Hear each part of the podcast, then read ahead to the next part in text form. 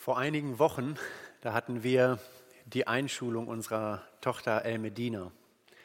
Ein ganz besonderer Tag für sie, ein neuer Lebensabschnitt liegt vor ihr. Und endlich war es soweit, der Tag ist da. Meine Frau durfte alleine leider nur mit. Aber die Tatsache, dass sie dabei sein durfte, hat diesen Tag, glaube ich, für Elmedina besonders gemacht. Sie war stolz, den ersten Tag mit der Mama in der Schule zu sein. Ja, sie war stolz, dass die Mama mitbekommen hat, wer die Lehrerin ist, wer die Mitschüler sind. Sie war stolz, ihre Schultüte tragen zu können und alles war besonders. Und dadurch, dass meine Frau dabei war, war es nochmals um einiges besonderer für sie. Es gibt vielleicht einige Fußballer unter uns oder Sportler, Stellt euch vor, ihr seid mitten auf dem Fußballplatz, ihr seid am Trainieren, ihr gebt 80 Prozent und auf einmal hält ein Bus an und es steigen Stars aus dem Bus aus einer Bundesligamannschaft. Stars, vielleicht Weltstars.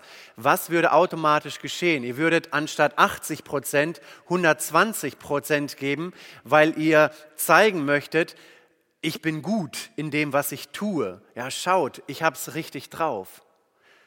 Und so macht die Person, die bei euch ist oder die in eurer Gegenwart ist, den Unterschied in vielen Situationen des Lebens. Heute in der Predigt geht es um ja, eigentlich denselben Gedanken.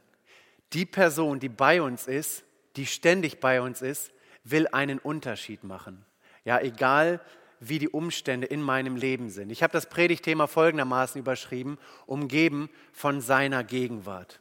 Wenn ihr euch zurückerinnern könnt, das Taufest hier in Esbekamp war schon einige Monate her, aber da sind wir gestartet äh, mit dem Buch Josua ähm, und das Predigtthema da hieß Josua von Gott überfordert. Ja, da war äh, gerade in den ersten Versen ging es darum, dass Gott den Israeliten äh, jede Stätte quasi zugesagt hat ähm, aber die ganze Situation für Josua war keine einfache. Und wir haben gemerkt, dass wenn Gott den Einzelnen herausfordert oder beruft, dass er ihm dann auch die Fähigkeit gibt, Dinge umzusetzen.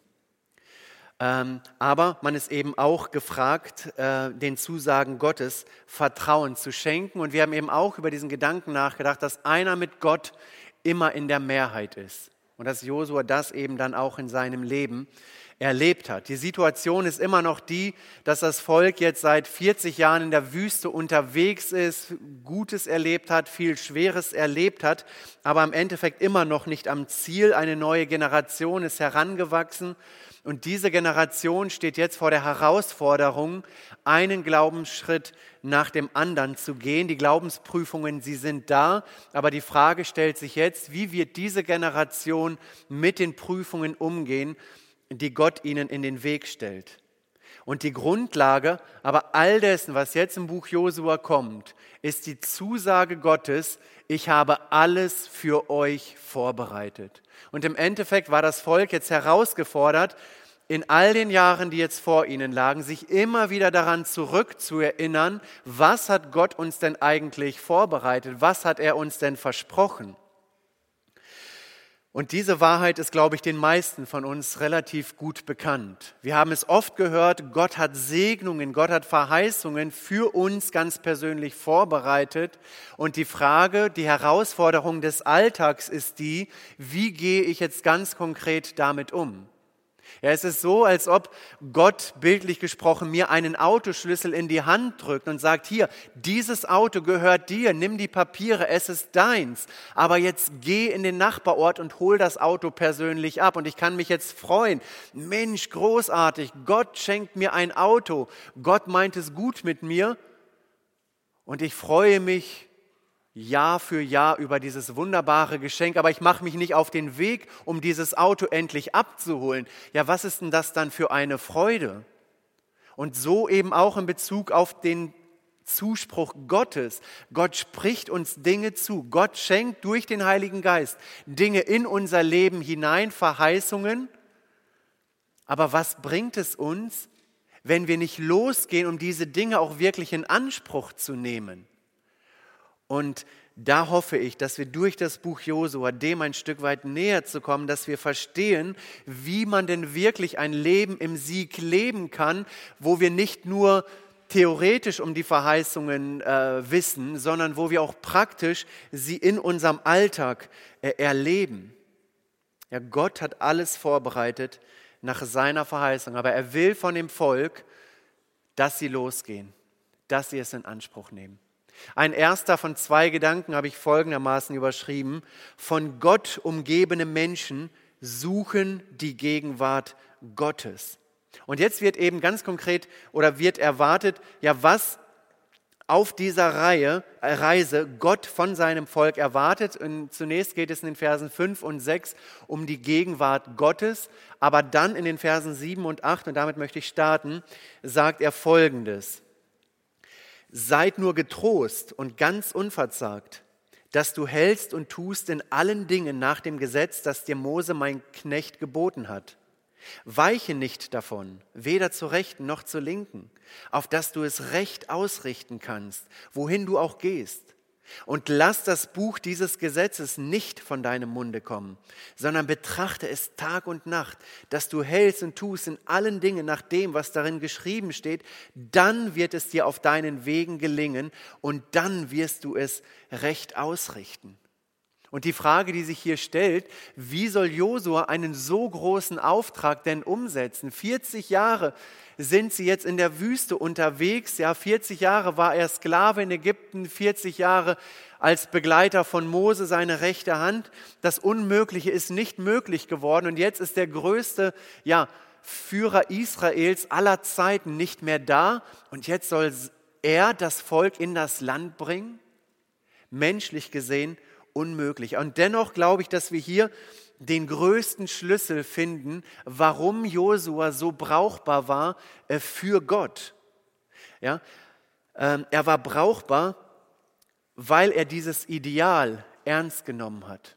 Ja, das Ideal ist immer Gott. Der Maßstab ist immer das Vollkommene. Vom Neuen Testament, 1. Johannes, der Maßstab ist Jesus Christus. An ihm sollen wir uns orientieren. Und hier bekommt er auch ein Ideal, ein Maßstab in die Hand. Und es wird gesagt, das Maßstab, der Maßstab ist das Wort Gottes und orientiere dich an dem Maßstab. Und du wirst merken, dass ich mich zu dir stelle und dass du meine Führung in deinem Leben erleben wirst mit meinen Worten.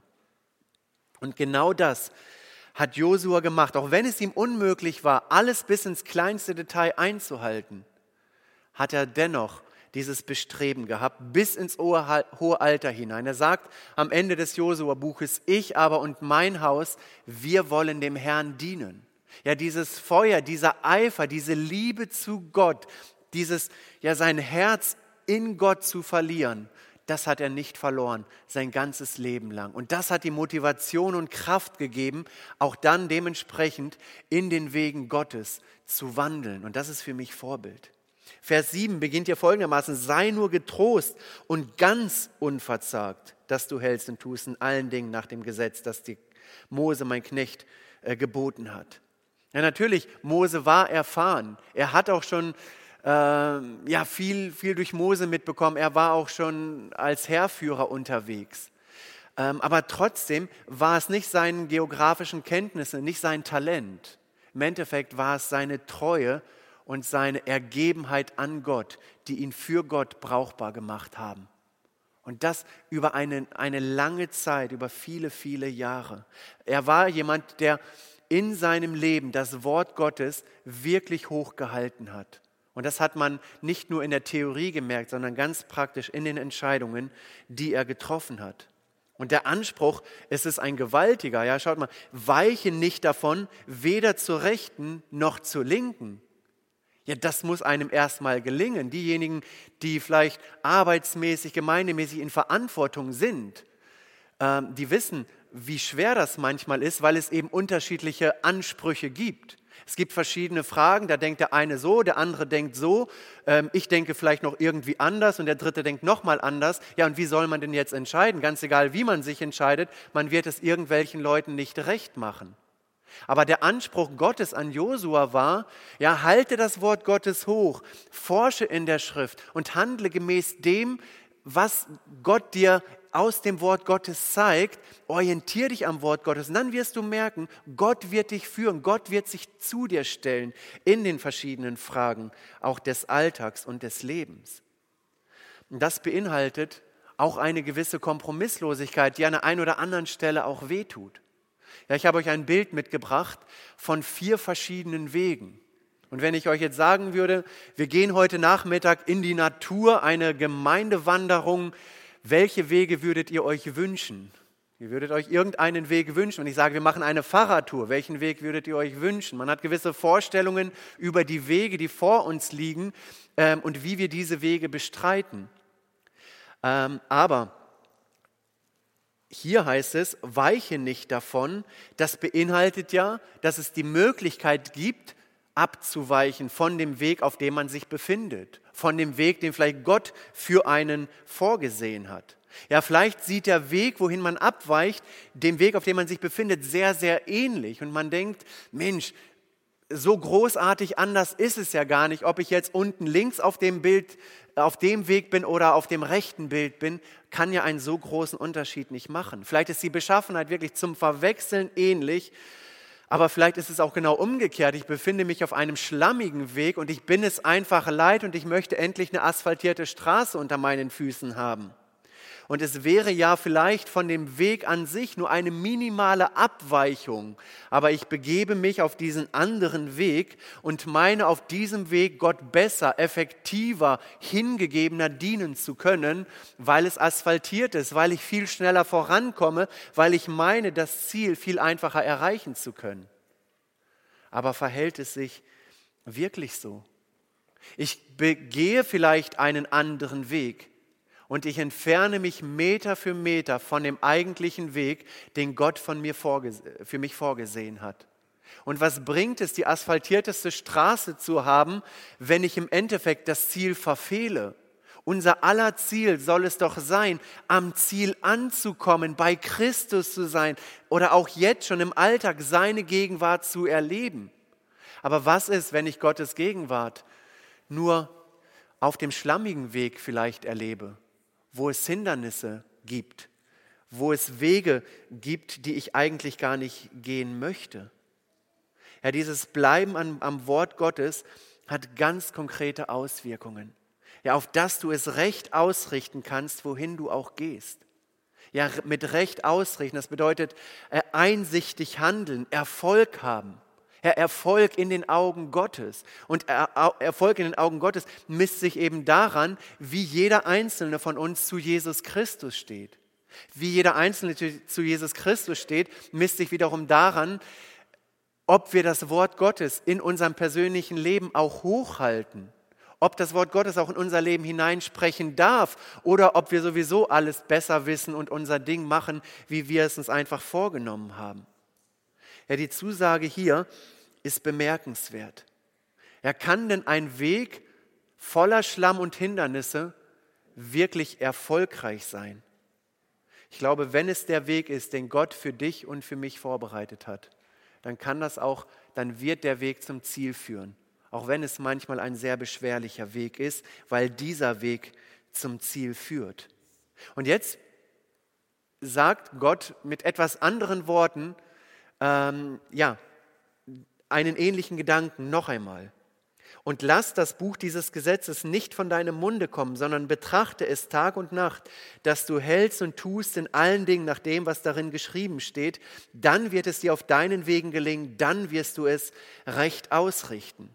Ja, also es geht hier nicht nur darum, dass man sich theoretisch vornimmt, dass wenn ich jetzt äh, heute zu Hause bin, heute Abend werde ich mal die Bibel nehmen und es lesen. Nein, es geht darum, dass man es tatsächlich auch tut, dass es auch eine Umsetzung findet, dass Theorie äh, Praxis wird. Und dann heißt es Tag und Nacht. Ja, das bedeutet, dieses ständige Christus vor Augen zu haben. Ja, wenn ich im Beruf bin, dass man trotzdem drüber nachdenkt, Mensch, würde Gott durch diese Entscheidung Ehre bekommen? Wenn ich mit meiner Frau spreche, bekommt Christus durch dieses Gespräch die Ehre? Wenn ich mit meinen, wenn meine Kinder vielleicht was gemacht haben, was ich nicht möchte, wie gehe ich mit ihnen um? Bekommt Christus dadurch Ehre? Auf diese Weise halte ich das Wort Gottes in meinem Leben hoch. Und ich werde das Wort Gottes nehmen, ich werde es lesen, um wieder neu gefüllt zu sein, um das, was ich dann in den Koffer eingepackt habe, wieder weitergeben zu können. Niemals zu einem Selbstzweck. Ja, und Gott möchte eben hier, dass Josua eine Herzenshaltung ist, die so nach Gott ausgerichtet ist, dass es für ihn eine Selbstverständlichkeit ist, seine Entscheidungen am Wort Gottes auszurichten. Es ging ihm nicht darum, es soll ihm nicht darum gehen, bei dem Volk Israel beliebt zu sein, Pluspunkte zu sammeln, ihnen quasi, ja, ja, sondern es ging vielmehr darum, schaut auf das, was Gott ähm, von ihm hier verlangt. Und an dieser Stelle musste ich für mich persönlich innehalten. Und ich musste mir selber diese Frage stellen, halte ich denn selber das Wort Gottes hoch in meinem Leben? Habe ich Christus vor Augen in meinem Leben? Wenn ich im Alltag mit meinen Kindern unterwegs bin, wenn ich sie abends zu Bett bringe, ist Christus denn da irgendwo mit Zentrum? Ist Christus dabei? Oder habe ich gewisse Gewohnheiten, wo ich das einfach komplett ausspare und mein Ding ohne Gott mache? Ja, und das ist so das, was hier uns quasi entgegenspringt aus dem Text. Ja, dieser, dieser Appetit nach dem Wort Gottes, den soll Josua haben. Und wenn er diesen Appetit hat, dann wird er auch diese Nahrung bekommen und diese Nahrung, sie wird ihn sättigen.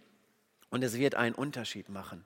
Ja, betrachte, murmel heißt es hier wörtlich. Ja, ein Kommentator schreibt so schön, das hebräische Wort umschreibt die Urlaute, die aus dem Innersten herauskommen. Ja, wie das Gebrüll des Löwen, der sich über seine Beute freut oder das Dröhnen des Donners. Ja, wenn ein Donner dröhnt, es ist gewaltig, es ist so mit so viel Resonanz.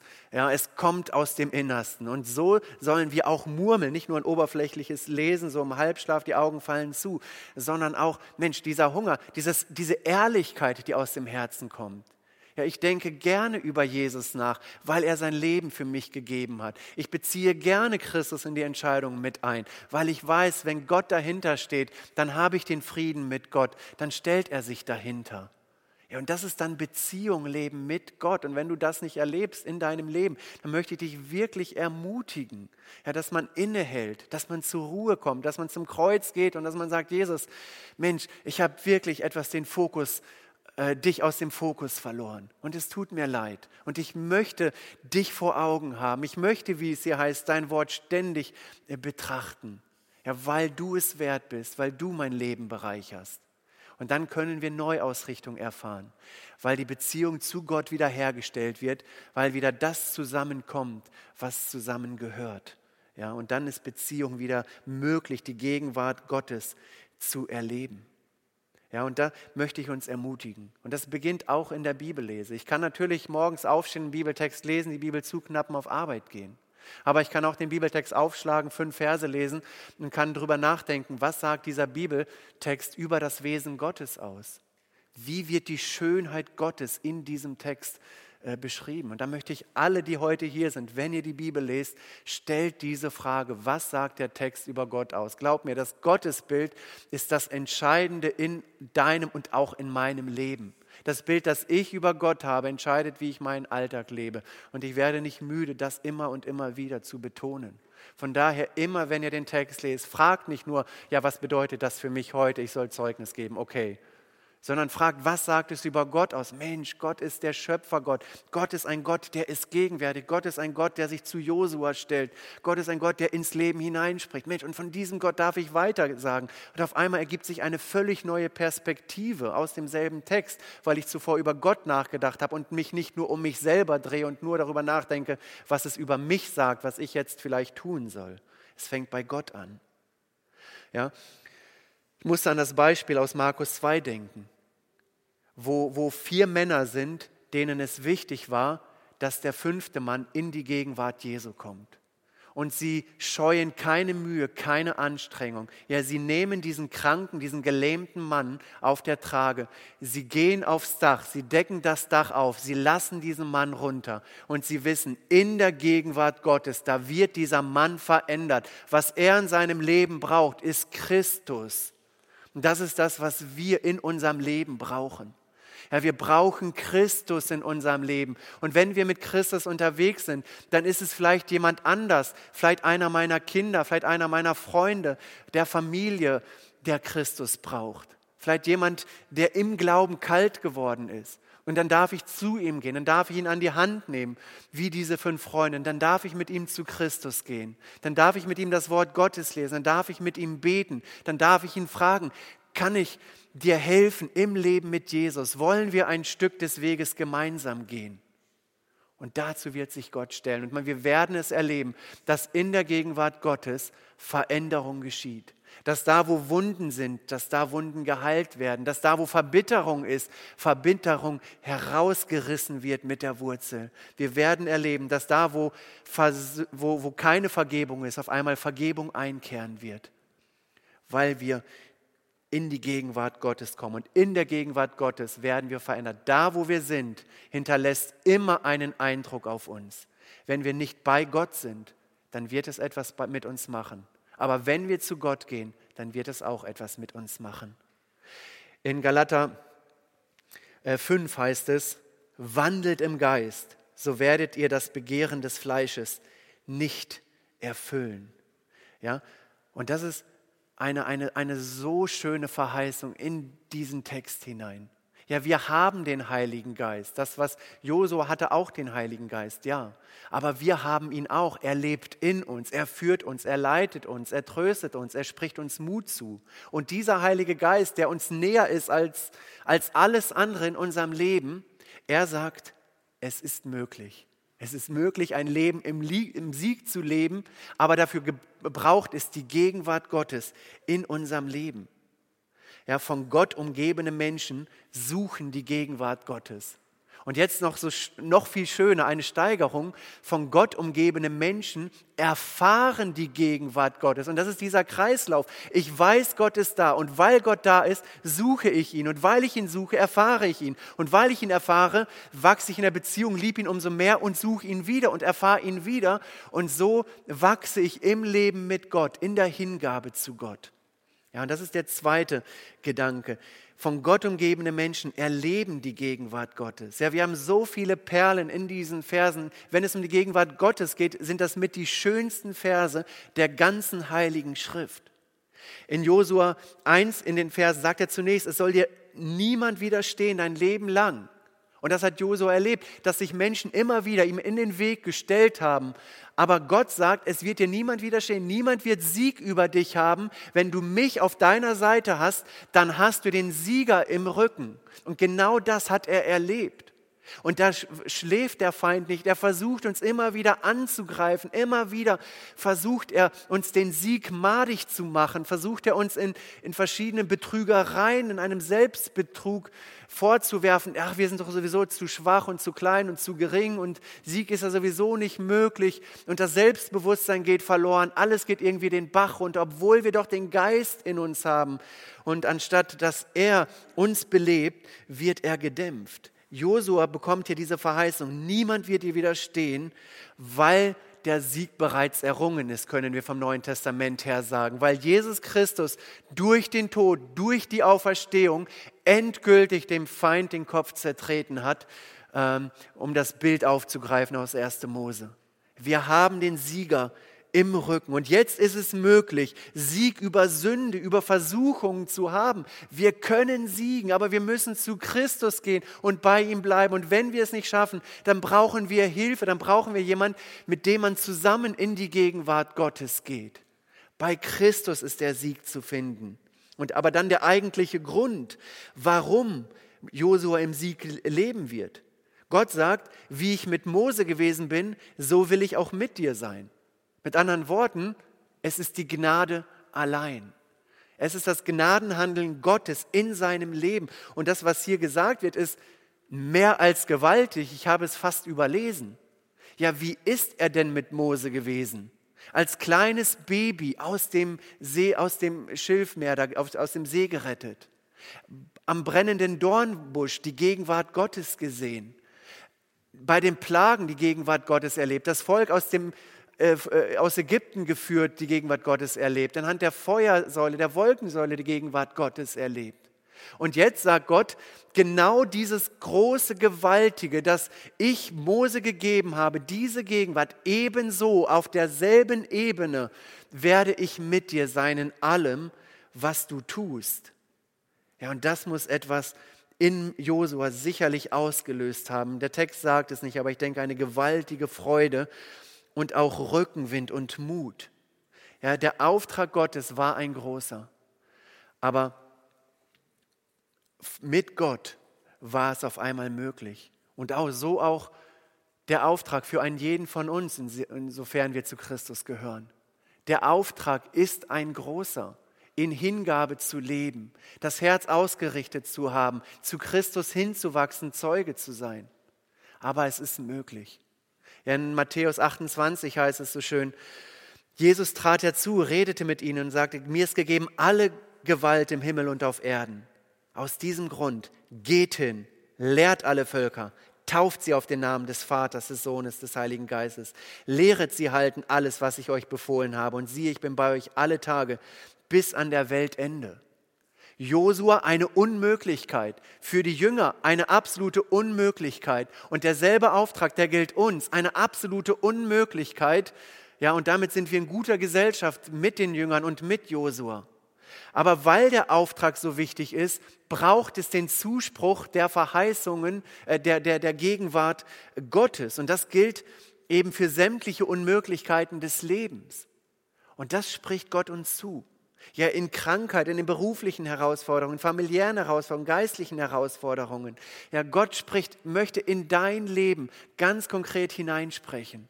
Ja, ich bin da und ich werde mit dir gehen. Aber ich möchte, dass du auch mit meiner Gegenwart rechnest, dass du meine Gegenwart suchst. Und dann sichere ich dir zu, du wirst meine Gegenwart erleben. Ja, wenn ich auf Arbeit bin, dann weiß ich, Gott ist da, weil der Heilige Geist in mir lebt.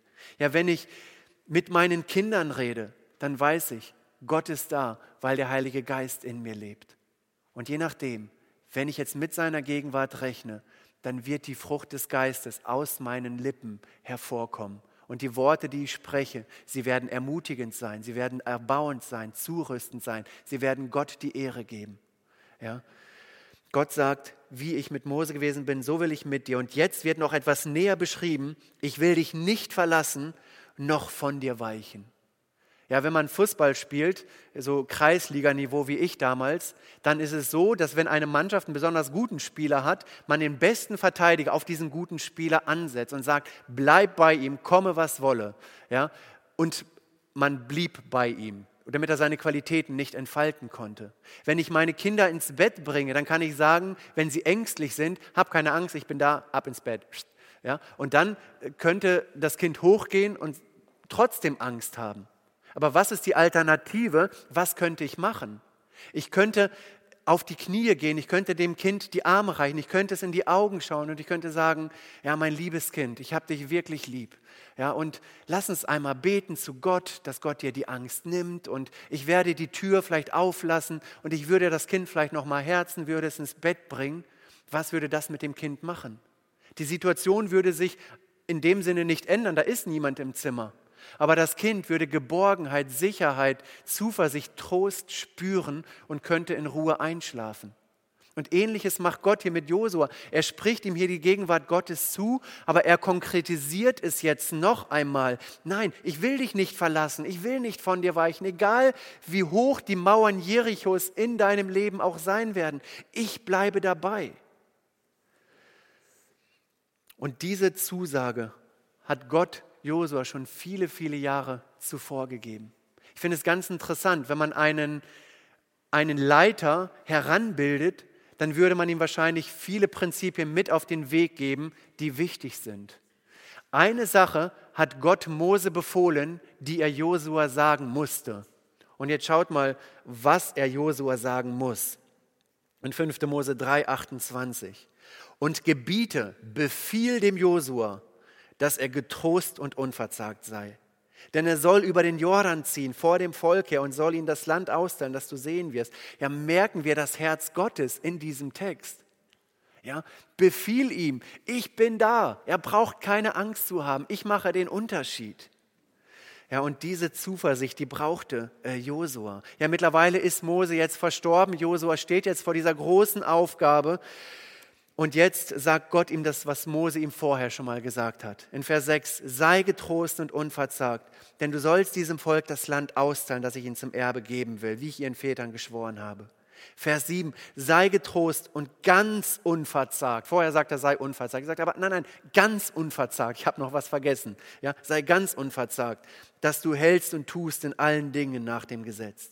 Und dann in Vers 9, man sollte meinen, lieber Gott, es reicht, ich habe es verstanden. Ich habe es von Mose gehört, von dir zweimal gehört. Und jetzt sagt er in Vers 9 noch einmal, habe ich dir nicht geboten? Ja, es ist ein Befehl Gottes. Hab keine Angst. Ja, sei getrost und unverzagt. Ja, Gott wacht absolut souverän über seine Kinder. Aber dennoch nimmt es uns nicht die Verantwortung, ähm, jetzt auch die Schritte zu gehen, die Gott von uns möchte. Herr Spurgeon hat es mal gut auf den Punkt gebracht in einem Zitat. Er sagte folgendes: Josua durfte die Verheißung nicht als eine Couch betrachten, auf der er sich bequem ausruhen konnte. Sie war vielmehr ein Gürtel, mit dem er seine Lenden für künftige Aktivitäten gürten konnte. Kurz gesagt, Gottes Verheißungen sind Anstöße, also in die richtige Richtung keine Ruhekissen. Und das finde ich, das ist so schön. Ja? Und, und er gibt ihnen hier viele Anstupser quasi, jetzt die richtigen Entscheidungen zu treffen, das Richtige zu tun. Er sagt, sei stark, sei äh, äh, was auch mit fest über, übersetzt werden kann. Ja, gerade wenn Zweifel kommen, auch vielleicht von neuen Herausforderungen, Aufgaben, dann braucht man diese Festigkeit im Wissen, an wen man glaubt, wo Hilfe zu finden ist. Und dann sei unverzagt. Das ist ein Wort, das in eine ganz ähnliche Richtung geht wie dieses sei stark. Das, ist ein bisschen auch dieser Aspekt der Entschlossenheit dabei. Ja, zeige Stärke, weil du ja weißt, ich bin bei dir. Und das paart er zwei ähnliche Dinge weil Josua allen Grund dazu hat. Ja, und ich glaube, das auch übertragen auf uns gilt uns. Wir haben allen Grund, Feste, Festigkeit und Stärke zu zeigen, einfach aus dem Grund, weil Gott mit uns mitgeht. Ja, weil er auf dem Thron unseres Lebens sitzt, insofern er es tut. Und deswegen lohnt es sich, immer wieder innezuhalten, immer wieder zu schauen, wie ist meine Beziehung zu Christus? Ja, ist da wirklich alles geklärt? Ist da alles geregelt? Oder gibt es Details oder große Dinge, die ich neu zu ihm bringen darf, damit die Beziehung wiederhergestellt wird. Und da möchte ich wirklich einen jeden ermutigen, ja, wenn du vielleicht heute hier bist und Christus nicht kennst, es lohnt sich, sich auf diesen Gott einzulassen, der sein Leben gegeben hat aus Liebe, nicht um uns etwas wegzunehmen, sondern um in unser Leben hineinzusprechen, um uns seine Gegenwart zu schenken, damit er den Unterschied macht, damit nicht, wenn etwas passiert, der Boden unter den Füßen äh, aufgeht, geht und wir ins Nirgendwo fallen, sondern dass wir wissen, wir fallen in die Arme Gottes.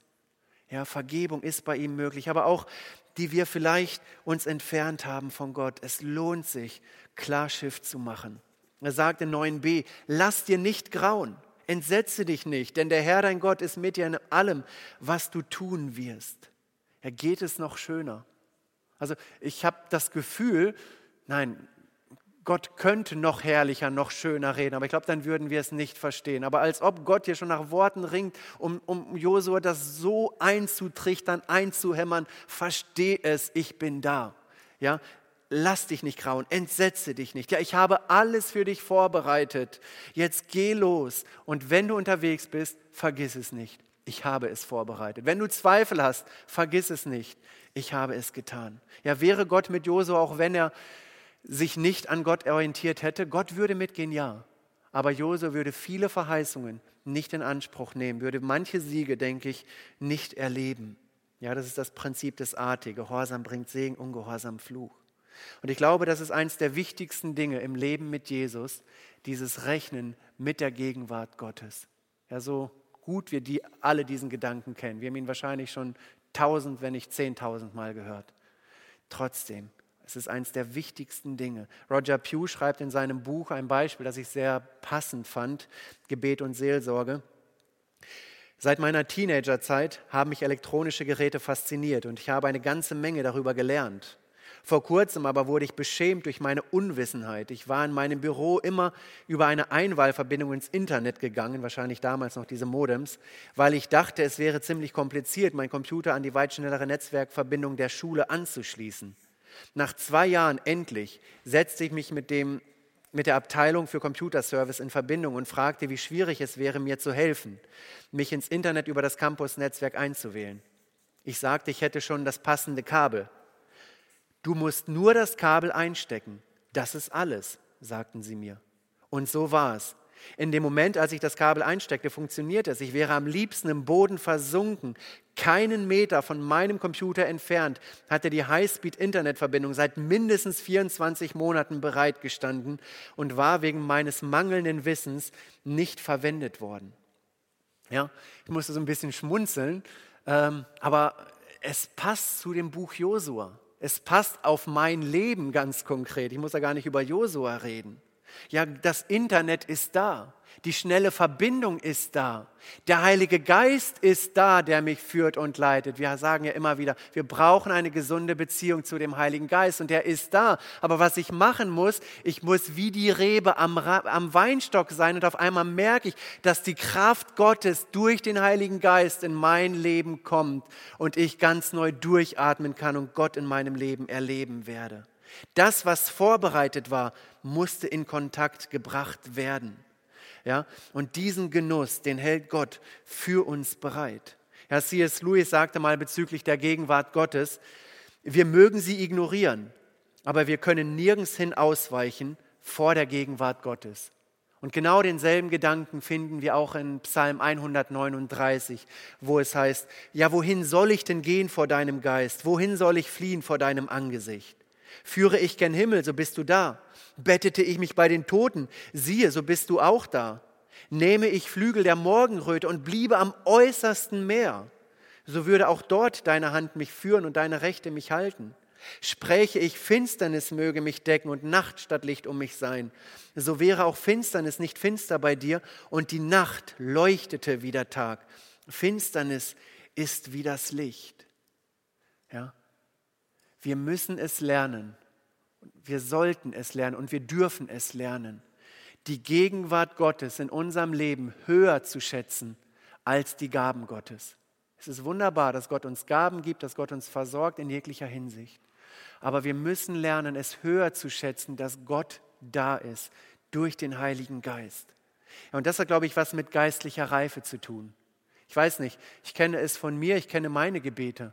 Und oft bittet man dann Gott, Herr, schenk doch das und schenk das und schenk das. Und man bittet um Gaben, Gaben, Gaben, Gaben und alle möglichen Dinge vielleicht. Aber was ich brauche, dieses ganz reale Bewusstsein der Gegenwart Gottes. Und ich glaube, durch dieses Bewusstsein werden sich dann sicherlich vielleicht auch manche Gebete ändern. Dass ich nicht nach Gaben frage, sondern dass ich ihn lobe, dass ich ihn preise und dass ich aus dem heraus vielleicht ganz andere Anliegen äh, bekomme. Ich möchte noch einmal zum Schluss äh, Roger Pugh zitieren, der einen sogenannten Terry Wardless zitiert. Er sagt da in dem Buch, das Ziel des Glaubens ist weder richtiges Denken noch richtiges Verhalten. Natürlich ist richtiges Denken, richtiges Verhalten wichtig, aber es gibt elementar wichtigere Dinge. Die zentrale Ausrichtung des christlichen Lebens ist es, näher zu Jesus Christus hinzuwachsen und so verändert zu werden, dass man ihm immer ähnlicher wird.